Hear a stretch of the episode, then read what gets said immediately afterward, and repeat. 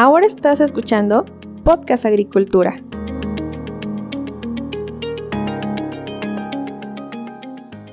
Episodio 379 del podcast y me da mucho gusto saludarlos nuevamente. Yo soy Olmo y esta semana publiqué información sobre mi primer curso titulado ChatGPT para profesionistas agrícolas, el cual ustedes pueden encontrar en blogagricultura.com.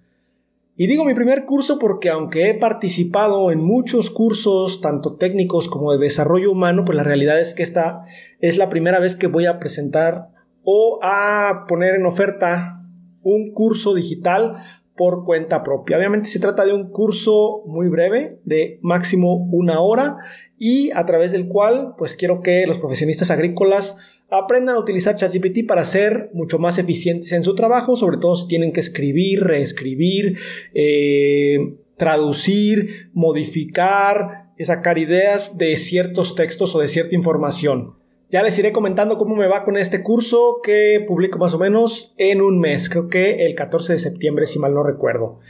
En fin, el día de hoy en este episodio hablaremos sobre la situación actual y las perspectivas de la agricultura en Chile, complementando así un panorama de las relaciones agrícolas entre Chile y Perú, pues en el episodio 377 Edgar Guamán nos compartió el panorama de la agricultura en Perú y ahora para hablarnos sobre el panorama y la situación que se observa en la agricultura chilena, nos acompaña mi compañero agrostar Álvaro Seguel, quien es locutor radiofónico en el agro en línea, colaborador en Periodistas Agroalimentarios de Chile y responsable del abastecimiento de materias primas en San Clemente Foods.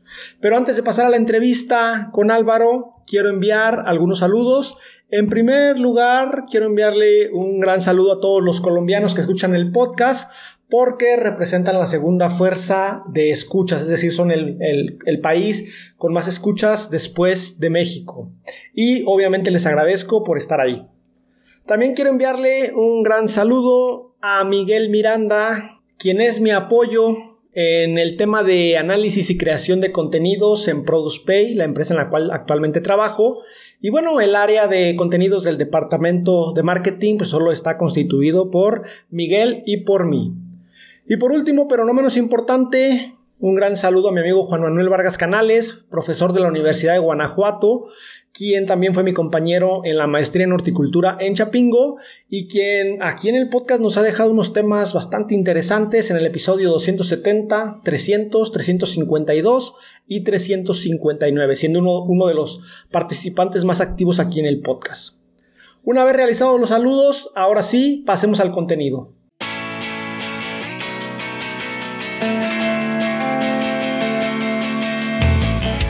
En esta ocasión me acompaña desde Chile Álvaro Seguel. Álvaro, muy buenos días. Gracias por unirte a esta conversación. Hola Alma, ¿qué tal? Encantado de poder eh, conversar contigo y un saludo grande a toda tu audiencia de Podcast Agricultura. Excelente, no, pues al contrario, gracias a ti por el tiempo y la disposición para esta conversación. Me estabas comentando antes de empezar a grabar que por allá es feriado, entonces pues, todavía doble gracias, ¿no? Por haber dedicado tu feriado aquí a platicar conmigo. Álvaro, antes de comenzar a hablar sobre la actualidad y las perspectivas de la agricultura chilena desde tu punto de vista, me gustaría poner en contexto a la audiencia del podcast, así que si nos puedes comentar quién es Álvaro Seguel, qué estudiaste, a qué te dedicas actualmente, todo lo que nos quieras platicar sobre ti. Muchas gracias, Olmo. Bueno, siempre es difícil hablar de, de uno, pero mira, yo estudié agronomía en la Universidad Católica del Maule, acá en, en, la séptima región, en, una, en un campus muy bonito que hay que se llama es un campus San Isidro de la Universidad Católica del Maule. Y es un campus muy bonito porque cuando estudié yo en, en, su minuto ahí en, ese, en, ese campus, eh, era solo agronomía. Entonces, eh, era un campo que estaba alejado de la ciudad, alrededor de 6 kilómetros hacia la cordillera de Curicó, eh, en una zona muy rural, en pleno corazón frutícola de la región del Maule y tenía la ventaja de que nos conocíamos todos. Entonces, eh, el que estaba ahí era por agricultura. Entonces, eh, lo que produjo eso es que hoy día te topas con colegas en, distintos lados y, si, lo viste en, la, en, ese campo es porque estudió agronomía. Entonces se provocó ahí una, una, relación bastante bonita entre, entre todos los compañeros y que perdura hoy día hasta, hasta el día de hoy. Bueno, estudié agronomía y eh, hoy día actualmente me dedico profesionalmente al, abastecimiento de las materias primas para la agroindustria alimentaria. Yo soy el, comprador de, de, fruta para una empresa que se dedica al proceso de jugos y purés de fruta. Entonces me toca recorrer muchos campos, recorrer varias localidades, desde la región metropolitana hasta la región de los lagos en, Chile, eh, conociendo bastantes realidades diferentes de la producción de frutillas, de arándanos, de, manzana, de ciruela, eh, de mora eh, y de frambuesa. Entonces me ha servido mucho y creo que me gusta mucho el trabajo que hago porque me toca conversar mucho con agricultores, con, empresas agrícolas y, me toca también estar muy al pendiente de lo que está pasando eh, día a día con nuestra agricultura. En el ámbito gremial también te puedo comentar que eh, hasta este periodo estoy eh, ocupando el cargo de segundo vicepresidente del Colegio de Ingenieros Agrónomos de Chile, que es un gremio que, se ha modernizado mucho este último tiempo gracias a la incorporación de las distintas comisiones que hemos creado dentro del Colegio de Ingenieros Agrónomos, en pos de profesionalizar más nuestra, nuestro oficio. ¿no? Eh, nosotros como gremio de ingenieros agrónomos nos agrupamos ahí y estamos abarcando diferentes temáticas, desde las que van, por supuesto, en la transformación digital y la innovación, hasta también los que tienen implicancias medioambientales con la Comisión de Recursos Hídricos, por ejemplo, y la de Seguridad y Defensa Agroalimentaria. Hemos creado estos espacios en el Colegio de Ingenieros Agrónomos de Chile también para que colegas que están recién titulados, que están trabajando de diferentes eh, zonas geográficas, puedan aportar utilizando el Colegio de Ingenieros Agrónomos puedan eh, aportar su granito de arena a la agricultura. Todos estos colegas que tienen la intención y el énfasis de poder aportar a la agricultura, tienen el espacio en el Colegio de Agrónomos para poder hacerlo. Y te comento que, bueno, estoy eh, ostentando este cargo solo hasta este, hasta este periodo porque ya vienen elecciones y yo no voy a la reelección de nuevos consejeros, ya eh, hay, un, hay un tiempo que cumplir, siento que hay que renovar la savia, ¿no? Deberías ir por la presidencia. Sí, no, viene savia nueva, así que yo creo que hay que cumplir sus etapas y hay que también dejar espacio para que nuevos colegas puedan participar. Excelente, Álvaro. Oye, pues muchas gracias por esta presentación tuya. Sin duda, creo que la audiencia ya está en contexto de quién eres y a qué te dedicas. Para entrar de lleno en el tema, Álvaro, tú actualmente, o bueno, tú radicas en Chile y conoces la agricultura de tu país, así como por ejemplo yo te puedo comentar sobre la agricultura de México. Si alguien que nos está escuchando no tiene idea, la más mínima idea sobre cómo está en estos momentos la agricultura chilena, ¿cuál sería ese resumen que tú le darías? Te agradezco mucho la pregunta, Olmo, porque este es un tema apasionante para todos los que nos dedicamos a esto. Eh, el, ver el estatus, ¿no? comentar eh, qué agricultura es la que hacemos. Chile hace una agricultura principalmente de exportación. Chile exporta 18 mil millones de dólares en productos silvoagropecuarios, de los cuales principalmente 8 mil, eh, varía año a año, pero entre 6 mil y 8 mil millones de dólares corresponden a fruta fresca. Y en esta fruta fresca principalmente están las eh, cerezas, que es para el mercado chino, están los arándanos para el mercado asiático, estadounidense, eh, norteamericano, digamos. Eh, y eh, Canadá también metido ahí. Y europeo. Y por supuesto con los ojos muy, muy bien puestos y, espero que se abran los mercados a, a, los mercados que están en, Oceanía, ¿cierto? y otros mercados en, Asia Interior. Y también por está, está, la exportación de manzana y uva de mesa. Esos son los, cuatro principales productos de exportación de fruta fresca y como digo que alrededor juntan al año alrededor de 8 eh, mil y 6 mil millones de dólares, casi un poco más de la mitad de lo que exporta en productos silvagropecuarios el, el sector chileno. La agricultura en el Producto Interno Bruto de Chile aporta cercano al, al 3,5%, pero si tú lo encadenas con todos los servicios de logística, transporte, uso de materiales, eh, contratación de servicios, eh, que es el, PIB agregado, podríamos llegar a más del 11%. Eh, en la agricultura acá en Chile emplea alrededor de un millón de personas, ofrece un millón de, de puestos de empleo y como te digo, principalmente esta es una agricultura muy sofisticada, es una agricultura que se hace con altos niveles de tecnología y em, no te digo tan solo tecnología como la conocemos tradicionalmente con el uso de sensores y robótica, sino que también con el uso de variedades. Hay variedades y genética que se está utilizando principalmente en la producción de frutícola, fruticultura, que está muy avanzada. Son genética que se trae de, de otros lados del mundo, genética muy probada y que utiliza Chile como pivote para poder desarrollar eh, estas variedades, principalmente en arándano y en cereza. Porte injertos, eh, variedades de floración temprana, eh, variedades resistentes al, a algunos tipos de, de, heladas, por ejemplo. Así que es una agricultura muy sofisticada y principalmente abocada a la exportación. Nosotros, Chile no podría consumir nunca la población, nosotros somos alrededor de 20 millones de habitantes. Ok. No podría consumir nunca la producción frutícola que, que, hace Chile. Entonces, Chile no es un país que, que, produzca para el autoconsumo, sino que producimos principalmente para el mercado de exportación. Y también nosotros eh, hacemos, eh, estamos muy integrados en los mercados internacionales, tenemos acuerdos comerciales con más de 160 países, somos uno de los países que tiene más acuerdos comerciales en el mundo y lo que también permite este intercambio comercial, porque nosotros también importamos mucho los productos que Chile consume, por, ejemplo el maíz y también eh, las carnes y el trigo. ¿De, dónde importaría estos productos, Álvaro? Mira, principalmente el, maíz lo está importando desde Argentina y Estados Unidos. Eh, y la carne, bueno, Argentina, Uruguay, eh, Brasil también. Eh, y también hay algunas leguminosas que se traen desde Canadá, principalmente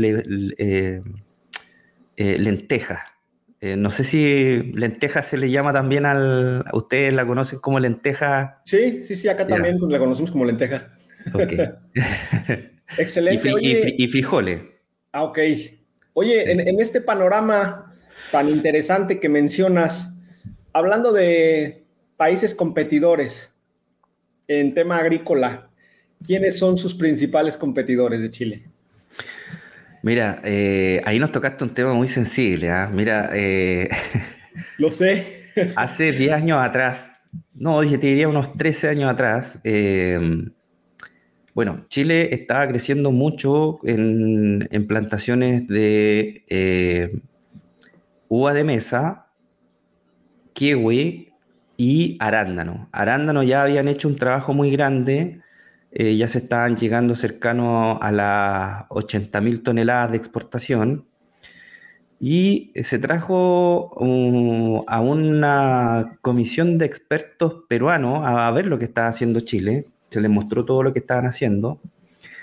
Eh, y hoy día Perú es uno de los grandes competidores que tenemos. Perú en 10 años, en los siguientes 10 años, hizo lo que Chile se demoró 40 años. ¿Les enseñaron bien? Sí.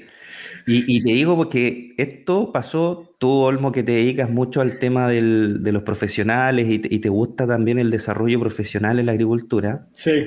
Y esto pasó porque principalmente se fueron profesionales chilenos a trabajar a Perú, eh, a, implementar estas plantaciones de arándano.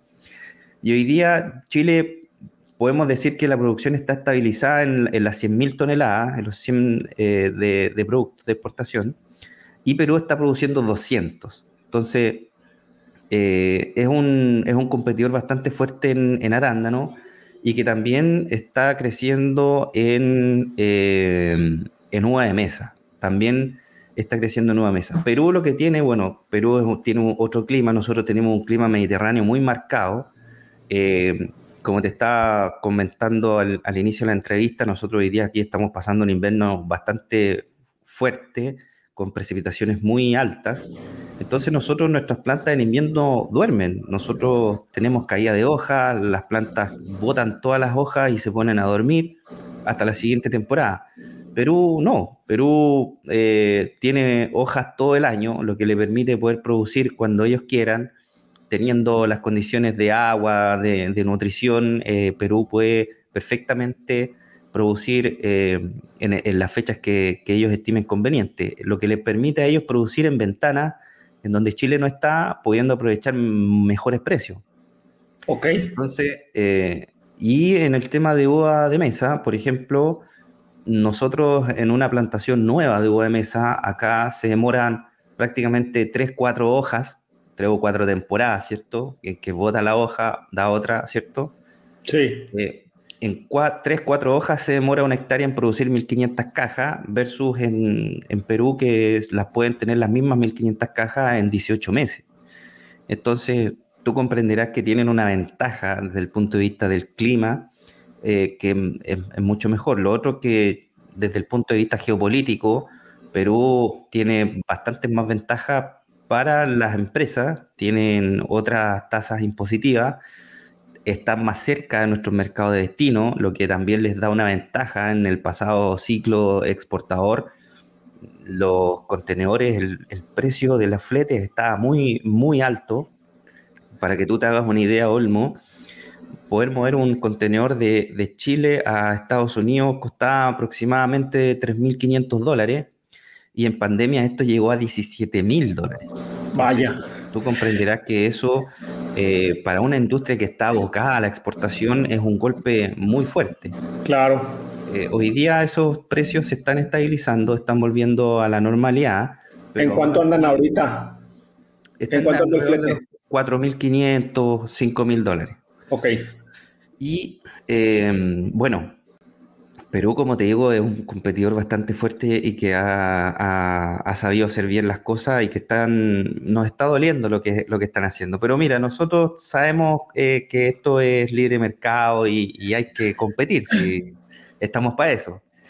Y déjame decirte que uno de los grandes competidores también que estamos teniendo es, precisamente México. México eh, ha avanzado mucho en las plantaciones de arándano no tienen el problema del flete que tenemos nosotros. Ustedes pueden estar a dos o tres días en camión. Sí. El principal mercado que es de ustedes, que es Estados Unidos. Eh, también, si mal no entiendo, eh, también tienen eh, zonas en donde las plantas no duermen, entonces pueden producir en las fechas que ustedes quieran. Entonces, México también es, un gran competidor. yo tengo a mi hermano allá en México, aprovecho de mandarle un saludo si es que lo va a mandar este, este podcast. Claro. Trabajar allá, de hecho, eh, a una empresa frutícola eh, que tiene que ver con el tema del congelado, eh, se fue a hacer cargo allá de, de la implementación de, esta industria allá. Y, y, me, me, comenta, siempre, bueno, comentamos cuando, cuando él viene sobre las potencialidades que tiene México. Hace poco, viendo una charla de gripe aviar, me, escuchaba una entrevista que le hacían a un dirigente de, México sobre el, tema de la gripe y, para poner en contexto, digamos, eh, sobre el tema de las cifras. Imagínate que tú que en Argentina, todas las gallinas ponedoras en Argentina son 30 millones de gallinas. Ok. Y en México solamente una empresa tiene 30 millones de gallinas. Entonces, para que vean la escala y el volumen de producción brutal que tiene México eh, respecto a los otros países. Entonces, eh, son grandes competidores que tenemos. Chile es un país pequeñísimo. Eh, para que tú te hagas una idea, Olmo, Chile tiene un millón de hectáreas cultivables.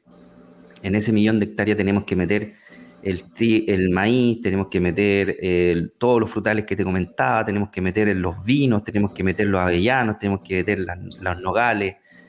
En, en, todo ese millón de hectáreas y aquí al lado tenemos un vecino que se llama Argentina y que tiene 13 millones de hectáreas solamente de maíz. sí, sí, sí. Eh, por eso es que nosotros, eh, yo creo que eh, esto en, las charlas y diferentes conversaciones que he tenido con, con líderes gremiales, nosotros tenemos que seguir apostando por la sofisticación, tenemos que seguir apostando por la fruta de calidad y, dando valor agregado. O sea, nosotros parte de nuestro valor no es solamente producir la fruta, sino que somos capaces de producir, por ejemplo, una cereza hoy día en Chile y tenerla en 20 días puesta en un anaquel en China.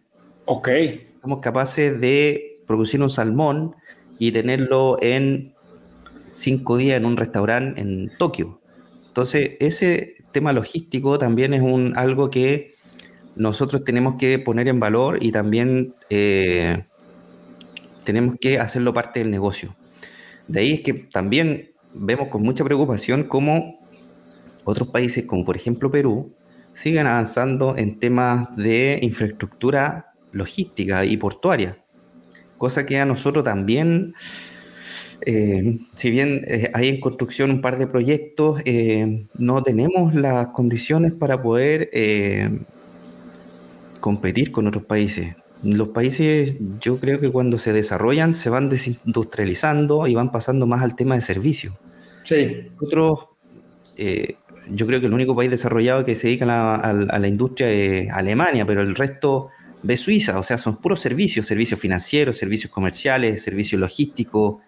Entonces, eh, podemos ahí tener quizás una oportunidad, lo comentaba yo hace un par de días atrás con algún dirigente gremial, en donde Chile podría, por ejemplo, ser un gran prestador de servicios logísticos y comerciales al tener toda esta, esta red de alianzas productivas y alianzas comerciales con, gran parte de la población mundial, podríamos apalancarlos de eso y poder eh, ofrecer servicios comerciales a los diferentes países. Excelente. Con todo esto que me comentas me surgen varias dudas. La primera es, hemos hablado de la industria frutícola. En el tema de hortalizas, ¿producen algo importante? Mira, en hortalizas eh, nosotros producimos, pero solamente para el autoconsumo. Es muy poca la hortaliza que se exporta. Eh, y la principal hortaliza que se produce en Chile es el tomate, que entra en la categoría de hortaliza acá en Chile. Sí. Pero que se, utiliza para el tema agroindustrial. Se utiliza para el tema de las pastas de tomate, para la. Eh, para principalmente la pasta de tomate, son tres empresas, yo te diría que juntan alrededor de 5.000 hectáreas entre todas ellas, entre 5.000 y 8.000 hectáreas, y em, principalmente destinado al tema de la pasta de tomate, que es la base para la salsa de tomate y el ketchup y todas estas otras cosas que, que, fabrican. Y las principales producciones de hortalizas están obviamente cercanas a las ciudades, en este caso la región metropolitana concentra hoy día la mayor producción de hortalizas, en cebolla y, y la otra eh, hortaliza fuerte que se produce, bueno, es la papa, el consumo de papa acá es, es, alto, y que está localizado principalmente en la región de la Araucanía y en la región del Maule. También se produce harta, harta papa. Espero que el tema del día de hoy te esté resultando interesante. Brevemente te comento que este episodio está patrocinado por mi lista semanal de noticias agrícolas, la cual envío por correo todos los lunes a las 10 de la mañana y a través de la cual comparto las noticias que desde mi punto de vista son las más relevantes del sector. Únete a ya 750 suscriptores y suscríbete gratis a mi lista de correo en somosagricultura.com diagonal noticias. Me queda la duda de ¿por qué no potenciar el tema de las hortalizas para exportación, en especial desde el punto de vista que, por ejemplo, mencionaste cebolla y papa, pues en, transportes marítimos te pueden durar o puede ser, digamos, hasta cierto punto más sencillo el transporte que un arándano, que es más, que es más perecedero, que una cereza. ¿Por qué consideras tú que no se haya impulsado la industria de, la exportación de hortalizas? Mira, acá se exporta cebolla eh, y de hecho se, se, apalanca harto con el tema de la infraestructura que se utiliza para el arándano. Hay varias empresas que tienen packing de arándano que ya cuando terminan de funcionar el packing de arándano empiezan a funcionar con la producción de, cebolla. Pero aquí volvemos a lo mismo, nosotros tenemos una gran limitante que es el clima y tenemos a nuestro gran competidor también que es Perú como gran eh, exportador de cebolla. Imagínate tú que acá en Chile nosotros importamos mucha cebolla desde Perú, por lo que no sé, la malla de cebolla acá en, Nueva York, que es el principal mercado de abasto que hay en Chile, llega a un cierto precio, digamos que a, eh, a los 3 mil pesos chilenos. Eh, ya conviene traer malla de cebolla desde Perú. Ya. Perdón, 7 mil pesos chilenos la malla de cebolla, 7 mil, 10 mil pesos chilenos. Estamos hablando, y ya conviene ir a buscar a Perú, traer cebolla y ya el precio baja de nuevo. Entonces, eh, Perú también es un gran competidor con, el tema de la cebolla, así que Yo creo que el tema de la industria de hortaliza, eh, dejando de lado ¿no? el tema de la papa y la, y la cebolla, es que la principal limitante que tenemos es el clima.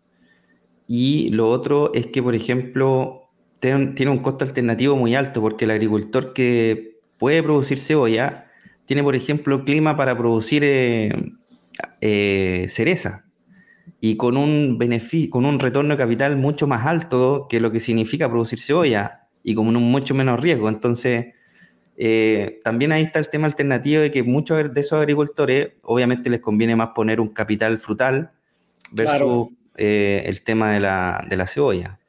Has mencionado mucho al, vecino que tienen hacia, hacia el norte, que es Perú. En el caso del vecino que está, digamos, hacia un lado, Argentina, ¿qué, nos puedes comentar? ¿No, ¿No, representaría para ustedes un mercado para exportarle productos? No, mira, Argentina, em, Argentina era principalmente competidor de nosotros en ciruela, ciruela deshidratada. No sé si ubicas el, el, sí. el prun. ¿cierto? Bueno, ustedes consumen mucho de esa ciruela. Ah, no he visto yo que haya mucho consumo por acá, pero por ejemplo en los supermercados sí encuentras ciruela deshidratada, pero no es como que mucha gente la consuma. Sí, acá, mira, acá hay un, hay un productor, de hecho muy cercano acá de la región del Maule, que él exporta mucho a México. De hecho, anduvo la semana pasada en México, me comentaba que, le ha ido, muy bien con, los clientes allá. Ok. Eh, y bueno, Argentina era un principal competidor con, eh, con la ciruela y también es un gran competidor en los vinos. Pero hay un tema que eh, Argentina está pasando por un problema mm, bastante más grave que el que tenemos nosotros con la sequía, ya que si bien nosotros tenemos una sequía prolongada de alrededor de, de 13, 15 años, Argentina es una sequía que también se prolonga al mismo tiempo. Nosotros nos alimentamos de los mismos ríos atmosféricos que, ellos. Pero Chile tiene dos particularidades. Primero, que nosotros tenemos un valle que es mucho más angosto que el de ellos. Entonces, eh, el agua que les cae a la cordillera a ellos la pueden aprovechar hasta 90 kilómetros, pero a ellos les quedan 400 kilómetros más para poder alimentar con, con agua y que no la tienen versus nosotros que somos un país que tiene 90 kilómetros de ancho. Entonces, somos un país angostito que aprovechamos todo el agua de la cordillera. Es que ustedes eh, están desde la mitad del continente hasta, hasta el extremo de abajo, o sea, están muy, está muy eh, hacia lo largo, pero está muy, muy poco ancho. Muy angosto. Sí. Imagínate, 90 kilómetros de, en promedio, Chile tiene 90 kilómetros de, de grosor, entonces podemos aprovechar la mayor cantidad del agua que viene de la cordillera, que se guarda en, nieve, en, ¿cierto? Y, que atraviesa los ríos.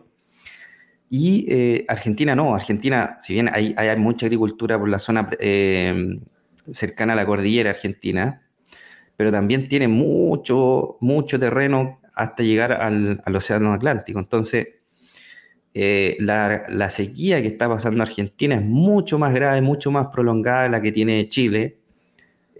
Yo tengo unos amigos argentinos que me han enviado fotos de plantaciones que están secas, de viña, plantaciones de pera también que están prácticamente secas, o sea, ya, ya el árbol no, no produce hoja. Entonces el árbol ya no produciéndote hoja ya es un árbol, una planta muerta. Lo mismo con la ciruela. Entonces, ¿eso qué es lo que ha pasado? Cuando, cuando tú, por ejemplo, tienes una plantación de trigo, una plantación de maíz, que es un cultivo anual, y tienes algún problema, al próximo año tú puedes tirar una semilla y puedes tener el mismo cultivo. Pero cuando un árbol que te demoraste en criarlo, en que engrosara su tronco, en armarle su sistema de conducción, en armarle su sistema de riego, te demoraste en, hacerle sus estructuras para que poder soportarlo, tres, cuatro, hasta cinco años para poder hacerlo, poder retomar ese nivel de producción te va a costar mucho, poder recuperar eso poder recuperar esas plantas es mínimo 5 o 6 años más. Entonces, desde el punto de vista de la agricultura que nosotros hacemos, Argentina no, no es un gran competidor.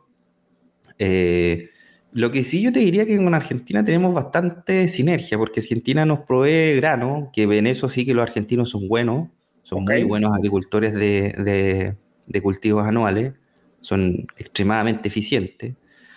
Entonces, eh, nosotros hay muchas de las empresas que producen carne de ave, carne de cerdo, incluso de vacuno, que les compran maíz a las empresas eh, argentinas. Eh, y también Chile compra carne, mucha carne argentina. ¿Cuándo la pueden exportar? Porque también tú sabes ahí que ponen algunas limitaciones sí. desde el punto de vista de las limitaciones a la exportación. Que, Efectivamente. Oye, ya que mencionaste el tema de la sequía, este episodio va a salir un par de meses después de que lo estamos grabando, pero pues eh, en estos momentos parece ser que ya es oficial la entrada del niño en este 2023. ¿Cuáles son las perspectivas con, este fenómeno climatológico que ustedes ven para los siguientes meses o para lo que resta del año en, en Chile? Muchas gracias por la pregunta, eh, Olmo. Y claro, mira, hoy día, bueno, voy yo sé que los podcasts son atemporales, pero para contextualizar al oyente, cuando, cuando escuche esto, eh, hoy día estamos a, a 26 de junio del 2023 y estamos partiendo el invierno en Chile. Y Chile venía con un, como te contaba, con esta sequía de, muchos años en donde las precipitaciones estaban siempre por debajo de las precipitaciones normales. Un 20, un 30, en, algunos casos más extremos en la zona eh, norte de Chile, en algunos casos llovía el, el 20% de lo que llovía eh, en, una, en un año normal. Y tú sabes que, bueno, la agricultura como tratamos de domesticar a la naturaleza, también hemos tratado de domesticar al clima y somos principalmente afectados eh, por este tema del cambio climático. El cambio climático que eh, voy a dejar para otra conversación si es que es de, producto eh, antropogénico no, pero es un cambio climático que se está produciendo y que está haciendo que el comportamiento normal de nuestra atmósfera se vea afectado. Llámese con estos periodos largos de sequía o también, como lo hemos visto afectado en Chile, con heladas, heladas atemporales. Eh, el año pasado tuvimos una helada que fue la helada de Halloween, eh, en donde afectó mucho la producción de arándano de la principal región exportadora de arándano chileno, que es Ñuble yo te diría que hubieron pérdidas del 40 hasta el 50% de la producción de arándanos. Por una helada en una fecha en donde no ocurría. Y fue una helada muy grave en donde, imagínate que hubieron sensores de helada que no funcionaron, hubieron sistemas anti-helada que tampoco se activaron porque muchos de ellos, ponte tú, ya estaban en una fecha en donde no había riesgo de helada, entonces no tenían los, los calefactores con gas, no tenían el combustible. Agarró a la gente desprevenida. Desprevenida totalmente. Y lo otro grave que tuvimos, eh, ya voy a pasar el tema de, la sequía, pero te estoy comentando que un eh, cambio climático no solamente es ausencia de lluvia, sino que todas estas otras eh, fenómenos climáticos que afectan a la agricultura. La agricultura es una industria que no tiene techo, como se dice, en tanto crecimiento, pero también literalmente no tenemos techo, entonces estamos totalmente expuestos a las a las inclemencias climáticas. Y también nosotros tuvimos en verano del año 2021, en pleno verano, yo te digo en enero de 2021 acá en Chile, tuvimos 100 milímetros de precipitaciones en una zona donde se produce uva. Entonces tú comprenderás que toda esa uva eh, se parte, porque obviamente... se hincha. Exactamente, por el tema de la osmosis. Eh, se hincha y se rompe la piel y obviamente esa fruta es una fruta que no puedes exportar. De ahí al, montón de otras complicaciones más que te trae qué hacer con esa fruta. ¿Qué haces tú con la infraestructura de parrones que se echa a perder con, todo esto? Bueno, un montón de temas. Lo otro es el tema del granizo. También acá tuvimos, eh, te comentaba yo, nosotros tenemos alrededor de 15.000, 16.000 hectáreas de manzano, han ido bajando pero manzanos que estas pomáceas que son muy, muy susceptibles al tema de los machucones y los daños. También tuvimos una presencia de granizo el año 2021 y el año pasado, en, en, donde huertos completos, yo digo, Olmo, yo que me dedico al tema de la agroindustria, me tocó hacer unos cargos de esos huertos, porque no servían para nada más que para hacer jugo. tú sabes también que la agricultura y, el consumidor de alimentos, ya no hablemos de agricultura, sino que de un sistema agroalimentario, sí. es muy, es muy, eh, o sea, como digo, afecta mucho la, cómo se ve el alimento. Sí, queremos alimentos perfectos. Tienen que ser perfectos, ¿cierto? No, la cutícula no tiene que tener nada. Oye, tú puedes, tener una manzana con un, con un corcho de, de, granizo y al lado una normal, o sea, del punto de vista nutricional no tienen ninguna diferencia, es solamente un tema estético. Bueno, también tuvimos presencia de granizo en donde huertos completos se granizaron y, eh, y eh, se perdió toda la producción. Y luego llegamos al tema de la sequía. La sequía en Chile es una sequía, como digo, prolongada, de más de, hoy día se está hablando ya la mega sequía, que es una mega sequía que, que lleva ya 15 años, en donde los agricultores principalmente regaban por eh, afluentes eh, superficiales, llámese río, de río una canalización y de la canalización llega al huerto. Eso ha migrado hoy día a que la gran mayoría de los proyectos agrícolas tengan que utilizar pozos profundos. Eh, pozos de extracción, digamos, de 60, 70, 80, hasta en algunos casos en la zona norte, hasta 150, 180, 200 metros. Ok. Para poder llegar a la napa freática y poder sacar el agua. El agua es un, es un, es un tema delicado desde el punto de vista social eh, y político, ya que tú entras en conflicto con las comunidades, por supuesto, cuando empiezan a competir por el agua. Sí.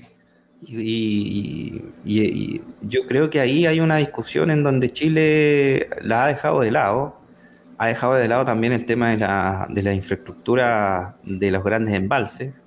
Mira, hoy día acá nosotros estamos teniendo la influencia del niño muy, muy grande y eh, lo que está trayendo muchas precipitaciones. Nosotros tuvimos ahora, en los últimos cuatro días, 170 milímetros de precipitación acá en la zona donde estoy yo, en Colbún. Pero hay zonas, por ejemplo, en Linares y Chillán, en donde han tenido más de 200 milímetros de precipitaciones. ¿Eso qué ha significado? Obviamente desborde de río, obviamente casas damnificadas. Hoy día eh, Chile está pasando una situación de emergencia en cuanto al, gran cantidad de personas y casas que se están viendo afectadas por esta gran intensidad de lluvia. Entonces, si bien el niño te trae altas precipitaciones, el problema es que las trae muy concentradas. Entonces, obviamente, el terreno no es capaz de absorber toda esa agua, provoca escorrentía superficial, provocando todas estas cantidades de inundaciones. Y lo otro que provoca Olmo, que es muy grave acá en Chile, no sé si ustedes tienen, tienen conocimiento de esto, pero acá en Chile nosotros hablamos de un dato cuando hay precipitaciones que se llama la isoterma cero. Que ok, no, no lo conozco. Ya, ese, ese es un nivel de altura en donde el agua pasa de caer desde el estado líquido y cae como nieve. Es un dato muy importante para nosotros, ya que nuestro principal reservorio de agua es la cordillera de los Andes y se guarda en forma de nieve. Entonces, a nosotros nos interesa que esa isoterma cero esté lo más baja posible. Ojalá que caiga nieve lo más abajo. Porque si cae lluvia más arriba, no se guarda nieve y lo que provoca es toda, que toda esa agua baje y provoque daños a, las infraestructuras, a las casas, a, las plantaciones, ríos abajo. Ya este cambio climático y esta influencia del niño, que la influencia del niño, eh, como todos sabemos, es el aumento de la temperatura del Océano Pacífico, lo que provoca es que ese isoterma cero suba, provocando que se guarde menos nieve. Y si bien llueve, tú puedes decir, oye, pero ustedes están teniendo, no sé, 200 milímetros de precipitaciones en, cuatro días. Sí, pero es una lluvia que no viene a aportar mucho. Es una lluvia, que, te inunda te inunda y es muy concentrada y aparte que es agua que no guardas en la cordillera porque viene con una isoterma muy alta.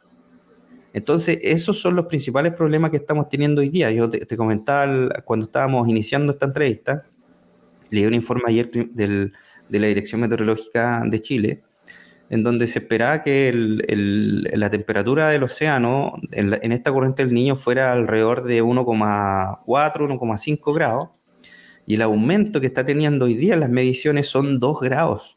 Eh, Vaya. Entonces, eso va a estar más agresivo. Vamos a tener, sí, va a estar mucho más agresivo el, niño, vamos a tener eh, esta,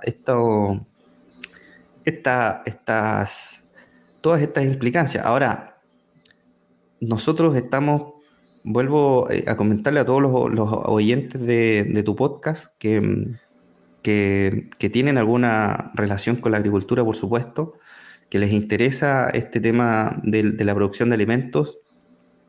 Nosotros estamos en un sistema en donde está todo conectado, o sea, nosotros no podemos estar ajenos eh, a, las diferentes industrias ni tampoco a los diferentes ecosistemas. Mira, para terminar el tema del, niño, de la pregunta que me estabas haciendo, como te digo, eh, es un tema complicado y para darle una, buena solución, no, no quedarnos solamente en el tema de los problemas, Chile ha avanzado mucho en el tema de agroseguros. Eh, que es un tema que yo creo que se debería integrar más para todos tus colegas y los colegas que están escuchando este podcast. Vean el tema agroseguro, el tema del cambio climático llegó para quedarse. Somos una industria que está muy afectada por el clima y que vean el tema de los agroseguros como una alternativa a eh, no asegurar la producción, pero sí, tú sabes que el tema de la sustentabilidad tiene tres patas, que es el tema ambiental, el tema social y el tema económico. Si tú un agricultor le matas dos o tres temporadas malas, pierdes el agricultor. Y pierdes ese agricultor, pierdes todo ese conocimiento, pierdes el terreno y ya hay menos terreno, hay menos producción de alimentos. Entonces, el tema de los seguros, imagínate que Chile aún así tiene solamente el 6% de su producción asegurada y es uno de los países que tiene mayor porcentaje en Latinoamérica. Sí, acá en México vamos todavía atrasados con el tema de los seguros. Sí, entonces ahí es donde tenemos mucho terreno por, por, por, por, eh, por crecer. Ahora, eh, siempre tú hablas, porque yo te escucho mucho, Olmo, en, en, yo, te, yo, te, sigo mucho en, todo lo que tú estás haciendo. Gracias, Álvaro. Eh, y siempre hablas tú, ¿cierto?, del tema de la especialización, de buscar el nicho, qué sé yo. Por ejemplo, yo no he visto a colegas agrónomos, o bueno, conozco un par, pero que se dedican al tema del peritaje de los seguros agrícolas y que sean vendedores de seguros agrícolas, por ejemplo, o que sean corredores de seguros agrícolas. Yo no he escuchado en Chile. Y ahí quizás hay un espacio para un, colegas que quieran. Imagínense que hay solamente el 6. Imagínense cómo estarían los vendedores de seguros con tradicionales si tú le decís que solamente el 6% de los autos está asegurado. Estarían vueltos locos. Claro. Con el riesgo que hay. ¿Te imaginas? Entonces, no. Aquí yo sé que es un tema cultural y todo, pero gran parte de, por ejemplo, la incorporación de las buenas prácticas agrícolas, de las certificaciones Global Gap, que hoy día es un estándar normal, fueron impulsadas por profesionales agrícolas. Entonces, ahí les dejo para que puedan quizás especializarse en ese tema. Y lo otro importante es el tema de los contratos agrícolas. Yo creo que aquí hay mucha incertidumbre, siempre el agricultor, yo soy hijo de agricultor, soy agricultor, entonces yo, yo sé lo que es pasar y vivir esa, esa, esa, esa incertidumbre de no hallar a quién venderle, no saber cuál va a ser el precio, eh, no sabes si te va a llover, si te va a caer una helada, si va a perder toda la producción. Yo sé lo que es comprar ropa una vez al año. Entonces es difícil. Entonces yo creo que no están, hoy día, sí, volviendo al tema de la sostenibilidad, hoy día hay que hacer algo con el tema de los contratos y órdenes de compra o alguna relación más formal entre los compradores y los productores. Eh, ahí también yo creo que hay harto espacio para poder crecer y poder volver más sostenible este, eh, nuestra agricultura. terminando con eso, Olmo, y volviendo al tema de, em, del, del cambio climático y el niño que me preguntabas, nosotros estamos en un sistema y como te digo, los agroecosistemas tienen que cuidarse. Y nosotros no podemos estar ajenos, por ejemplo, a lo que está pasando en el mar, con este tema de la corriente del niño. Sí. Eh, nosotros tenemos que eh, estar muy atentos con lo que está pasando. Y esto va a traer un montón de otras implicancias. Todo lo que tiene que ver con el tema del, del cuidado de los océanos, del manejo de la basura, todo lo que tiene que ver con el tema de el plancton y tú sabes que más del 50% del oxígeno que se produce en el planeta lo produce el plancton, el fitoplancton marino. Sí, creemos que son los bosques, o sea, los bosques son importantes por tema de biodiversidad, pero por tema de oxígeno, estaba yo entendido que incluso era entre 60 70% del oxígeno lo produce el plancton marino. Sí, entonces imagínate tú lo que tiene que ver con, eh, porque por ejemplo nosotros en Chile, todos los ríos desembocan en el mar y nosotros tenemos 100 cuencas hidrográficas. O sea, tenemos 100 ríos que desembocan en el mar. Y aparte con todos los ríos tributarios, olvídate, más de 500, 600 eh, ríos y riachuelos que, corren desde la cordillera al mar. Entonces, eh, gran parte de los eh, ecosistemas marinos que están en el contorno de la desembocadura de los, del mar, ¿cierto? De la desembocadura de estos ríos, se ven afectados por los fertilizantes, por los pesticidas que nosotros aplicamos. Entonces, eh, también ahí hay que tener una cierta responsabilidad de, lo que estamos haciendo y hacer las cosas bien. Desde ahí a que esto se tiene que profesionalizar. O sea, eh, de ahí, Olmo, yo agradezco mucho tu, espacio y lo que tú estás haciendo por desarrollar el profesionalismo en los colegas y que, que puedan aportar en, en estas materias. ¿Y para qué vamos a hablar también del tema de los bosques? El bosque, eh, el bosque también ayuda mucho a la absorción de nutrientes, ayuda mucho a la percolación, ayuda mucho a evitar la erosión, eh, ayuda mucho al, todo este tema de los ciclos ecosistémicos en, los diferentes eh, valles y por, por, supuesto que se tienen que cuidar. Entonces, quería terminar tu, mi respuesta en, base a eso, Olmo, con, eso. Yo estuve participando hace poco en Guatemala en un foro que, es, en un, que se hizo, que, organizado por la Unión Europea a través de la Embajada Española, en donde se conversaron todos estos temas y, lo importante de cómo la agricultura modifica de alguna forma el paisaje. pero si va a modificar el paisaje, claro, tiene que hacerlo eh, de forma respetuosa. Entonces, de que los, a los colegas que, que se dedican a esto, hacerlo de forma responsable. Álvaro, mencionaste muchos temas muy importantes que no nos da tiempo de platicar en esta ocasión. Te voy a invitar eh, en otro momento para tener otra conversación. El tema de seguros agrícolas, el tema de contratos agrícolas y el tema de ver esta globalidad, ¿no? De, como agricultores, de como ingenieros agrónomos, fijarnos en lo que está pasando en el mar, en lo que está pasando en el bosque. Qué bueno que lo mencionas, pero lo vamos a dejar para, para la siguiente conversación. Ya tenemos tema, nada más hay que agendar porque la verdad esos temas creo que hay mucha tela de dónde cortar. Álvaro, ya para finalizar, quien te quiera contactar, ¿dónde lo puede hacer? Sé que también tienes por ahí un podcast si quieres mencionar cuál es y tu comentario final para la audiencia. Así es, muchas gracias, Olmo. Bueno, eh, me pueden seguir, mi, principal red que yo sí eh, manejo es LinkedIn, eh, como Álvaro Seguel Valdés, ahí me pueden buscar y enviarme una invitación de conexión, encantado me gusta a mí conectar mucho con, las personas que están dedicadas al mundo agrícola. También tengo un canal de YouTube y podcast que mm, funciona seis meses al año porque los otros seis meses acá la intensidad de trabajo es alta, así que eh, llevamos ya cuatro temporadas eh, y lo pueden buscar como El Agro en línea eh, y en Spotify, en Google Podcast y Apple Podcast también está.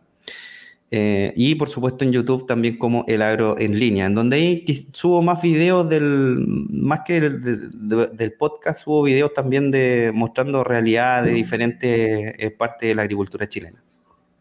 Excelente. Eh, así que eso, a través de ahí, yo en, LinkedIn principalmente tengo, manejo todos los, los contactos, pueden irse ahí a la, a la dirección de contacto y enviarme algún correo o incluso llamarme por teléfono tengo mi número de teléfono ahí en LinkedIn y te digo, Olmo es, un, es muy virtuoso, o sea, me llaman una o dos veces a la semana diciéndome, oye, encontré tu número de teléfono en LinkedIn, vi que si voy a llegar hasta acá te voy a llamar y entablamos conversaciones bastante interesantes, créeme que, que, que es bastante bonito poder tener eh, ese tipo de conexión. Excelente, Álvaro. Oye, pues muchas gracias por este tiempo que me has dedicado para contarme un, un poco sobre la actualidad y la perspectiva de la agricultura chilena. Ya por ahí tenemos más temas para seguir conversando y lo seguiremos haciendo. Álvaro, pues muchísimas gracias. Muchas gracias, Olmo. Y bueno, a todos los oyentes les pido también que sigan a Olmo, porque yo, yo sigo Olmo todo lo que tú estás haciendo y, creo que, es muy bueno. Eres un referente en el tema del de volver más profesional nuestra, nuestra agricultura. Creo que nos falta mucho y mucho camino por recorrer, así que también agradezco mucho esta invitación a este espacio y también agradezco mucho el trabajo que tú estás haciendo. Muchas gracias, Álvaro. Seguimos en contacto.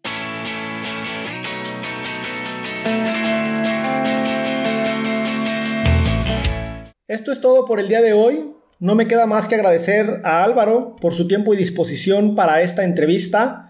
Sin duda conocer la situación actual de la agricultura en Chile, un país que está teniendo diversos retos en temas agroalimentarios, es de gran importancia, en especial como les comentaba al inicio de este episodio, una vez que entiendes la dinámica especialmente entre Chile y Perú, pues es fácil comprender cuáles son las posibles perspectivas que va a tener esta región sudamericana en los siguientes años. A todos ustedes, muchas gracias por estar ahí. Díganme si tienen preguntas, comentarios, sugerencias, ideas sueltas, me las pueden compartir en somosagricultura.com diagonal contacto y con muchísimo gusto les responderé a la brevedad posible. Ah, por cierto, no me quiero despedir sin antes comentarles que la siguiente semana vamos a hablar sobre innovación financiera y cómo FIRA está impulsando justamente este concepto de gran importancia en la actualidad.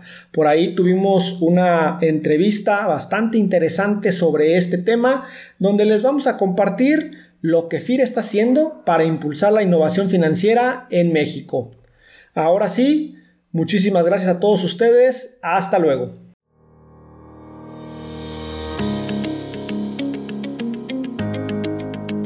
Hemos llegado al final de este episodio. Muchas gracias por escuchar Podcast Agricultura.